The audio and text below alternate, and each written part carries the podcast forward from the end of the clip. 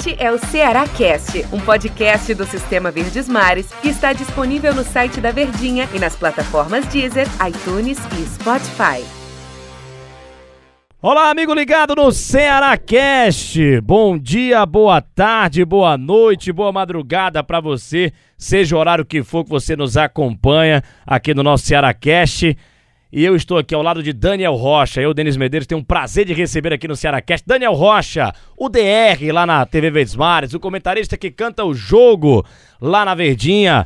Tudo bem, Daniel? Bom dia, boa tarde, boa noite, boa madrugada. Parece que eu já conversei que eu tô num loop eterno aqui, Daniel Rocha. Tudo Fala, bem? Denis, um abraço. Sempre um prazer estar falando contigo. Vamos aqui para mais um Cearacast. Vamos lá para mais um Cearacast e falar sobre mudanças, né?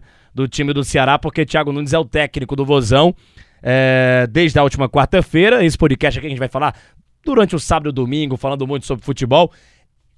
O momento do Ceará com o Thiago Nunes e a questão de contratações. O torcedor vai pedindo contratações e tudo mais. Eu acho que o grande momento realmente é a lateral direita, que a gente vem pedindo desde quando começou a temporada, que o Ceará está precisando de um lateral direito. Thiago Nunes vai ter que avaliar todas essas situações e pensar de fato nesse lateral direito, porque perdeu o Samuel Xavier ao Ceará, não contratou ninguém. Teve ali o Gabriel Dias, teve o Buiu, o Buiu acabou virando titular por necessidade também por a queda do Gabriel Dias. Isso deixou, obviamente, o time do Ceará mais enfraquecido na lateral direita. Eu acho que é o grande ponto que o Thiago Nunes vai parar, vai pensar, vai conversar com a diretoria e vai pontuar esse lateral direito. O problema é achar quem, né? Quem será esse lateral direito titular do, do Ceará, esse novo contratado aí para lateral direita, Daniel Rocha? O Ceará acabou negligenciando a lateral direita, né, na temporada, então você acaba perdendo o Samuel Xavier, um dos melhores laterais da, da Série A do brasileiro, e acaba repondo com Gabriel Dias e Buiú, se tinha uma expectativa de abaixo.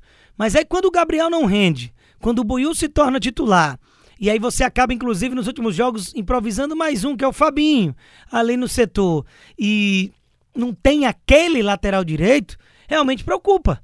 Então é por isso que a, a, torcida já vem pedindo há muito tempo, e isso, claro, sempre sendo feito com muito respeito ao Buiú, ao atleta. Não é uma questão de menosprezo ao futebol do, do jogador, mas é uma constatação óbvia. A gente está falando de uma Série A de brasileiro que você perde o Samuel Xavier e tem uma reposição com o Buiú. Então, notoriamente, você está abaixo nesse quesito. Então, a pergunta que fica é o porquê que o Ceará se satisfez com isso. Não fez questão nem de dizer que estava indo atrás. Se fez por baixo dos panos, para não melar nenhum tipo de negócio e acabou não dando certo. É outra situação. Mas o que foi dito aos microfones, o próprio Jorge Macedo, há algumas semanas, é que o Guto estava satisfeito, que o time era esse aí nessa posição e tudo mais. Então vai depender do Thiago Nunes. Se ele chegar lá e vir que isso aí vai tá faltando alguma coisa ali, né? Dizer, cara, o que, que tá acontecendo aqui? Por que é que é isso aqui?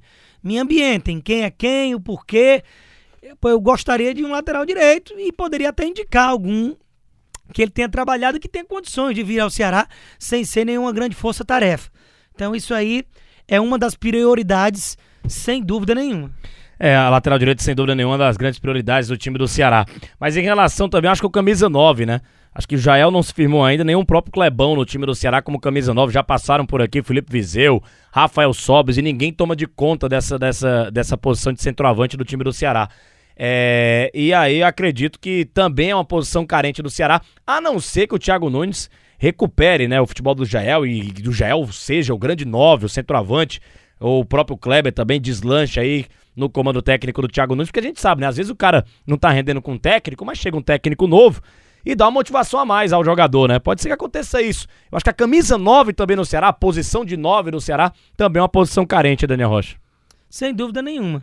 E aí cabe ao Jael tentar é, ter continuidade, né? Porque o problema do Jael é que ele não consegue jogar.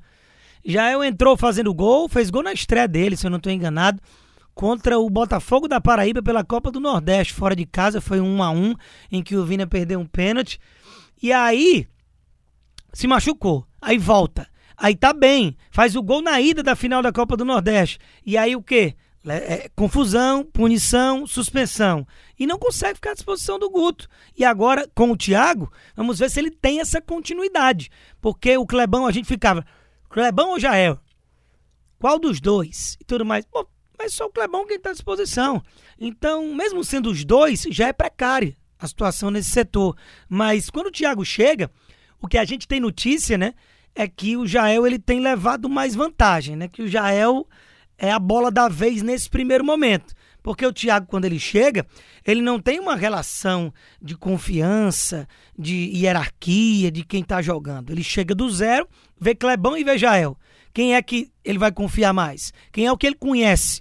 Quem é o que ele sabe que pode entregar mais responsabilidade? Pelo menos de cara, no primeiro momento, a não ser que no decorrer dos jogos e dos treinamentos ele vá constatando outras mudanças. Então é natural que o Jael comece né, com o novo treinador. Exatamente. Eu também acho que, que o Jael vai, vai, vai partir na frente em relação ao Clebão, ao Clebão nessa posição de camisa 9 do Ceará. Outra questão que a gente pode falar, já que o técnico mudou, chega um técnico novo, questão de mudanças, né? Questão de mudança do jeito de jogar, mudança é, de estilo de jogo, mudança na, na, na, vontade dos jogadores. É um técnico diferente. O Guto Ferreira é um técnico que gosta do jogo reativo, jogo de transição. Ele já deixou muito claro isso quando trabalhava no time do Ceará. E chega o Thiago Nunes, que é um técnico que tem uma característica ofensiva, um técnico estudioso, fala muito bem, o poder da oratória do cara é muito bom. O cara tem uma escolaridade ali interessante, é, universidade, formado, educação física e tudo mais, e vivenciando o futebol há muito tempo. Thiago Nunes é, pode mudar o que no Ceará? Deve mudar o que no Alvinegro de Porangabuçu, Daniel Rocha? De cara não vai ter uma grande mudança, acredito eu. Como ele próprio falou e fala muito bem, realmente como você disse, ele vai aproveitar o que o Guto deixou de bom, que é um sistema defensivo muito forte e acabar trazendo de volta a questão da transição rápida.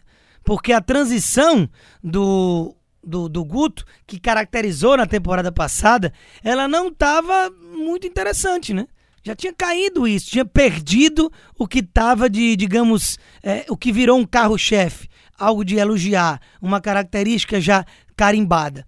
E aí, o Thiago ele pode não fazer de uma hora para outra o Ceará ter muito mais posse de bola, pressionar o adversário a todo momento, aquela coisa de empurrar contra as cordas. Não precisa ser isso também.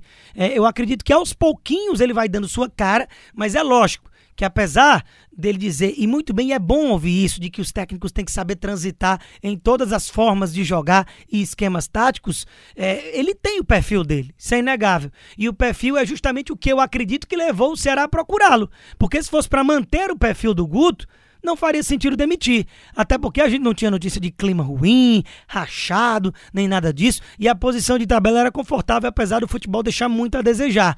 Então a ideia, Thiago Nunes, é de ir implementando no médio prazo, pelo menos, uma característica que agrade mais, que é ter mais a bola, ter mais apreço por marcar gols e estar sempre com a bola no pé ao invés de recuperar para só sair em velocidade, como isso acabou se caracterizando. Será ter um grande tempo de trabalho, só joga lá no outro domingo, como disse o nosso grande Daniel Rocha aqui no podcast. A gente vai falar muito do Vozão, hein? Vai falar muito do Vozão aqui durante toda a semana, que só joga lá contra o Grêmio. Quis o destino que fosse a, a estreia do, do Thiago Nunes, exatamente contra o seu ex-clube. Coisas do futebol, meu amigo Daniel Rocha. Hein? Já deu nosso Coisas tempo aqui. Coisas do futebol. Hein? Grande abraço e até a próxima. Valeu, valeu, Daniel Rocha. Valeu a todo mundo que está acompanhando aqui os nossos podcasts. E até a nossa próxima edição do Ceará Cast, falando muito do Vozão, que vai estrear só no dia 12 e vai ser de manhã, domingo de manhã, Daniel Rocha. Às 11 da manhã, Thiago Nunes faz a sua estreia com a, a tra, trabalhando, treinando o Vozão, exatamente contra a equipe do Grêmio, jogando fora de casa às 11 da manhã, lá na Arena do Grêmio. O Grêmio esse que ele começou muito bem, depois teve uma queda técnica e acabou sendo demitido para a chegada aí do Luiz Felipe Scolari, o Filipão, mas ele fez um bom trabalho no Atlético Paranaense, números interessantíssimos que a gente passou aqui durante os episódios anteriores, campeão de Copa do Brasil, campeão de de Copa Sul-Americana com o Atlético Paranaense, depois sai do Atlético, talvez seja o maior técnico da história do Atlético Paranaense, e aí ele vai trabalhar no time do Corinthians, faz um trabalho ruim no Corinthians, não foi muito bem, o time também não ajudava ao estilo de jogo do Thiago Nunes. Vai ao Grêmio, começa bem, depois dá uma queda técnica no time do Grêmio e acaba sendo demitido e agora vem ao Ceará tentar se reencontrar na carreira no Vozão. Vozão ajudando o Thiago Nunes, Thiago Nunes ajudando o Vozão, para quem sabe o Ceará consiga colher frutos interessantes. Ou uma Sul-Americana, ratificar essa posição de Copa Sul-Americana na classificação em 2021, ou tentar chegar numa pré-Libertadores. Valeu, Daniel Rocha, valeu todo mundo. Até a próxima edição aqui do nosso Ceará Cash. Grande abraço a todos, valeu nação alvinegra. É o Ceará Cast, um podcast do Sistema Verdes Mares que está disponível no site da Verdinha e nas plataformas Deezer, iTunes e Spotify.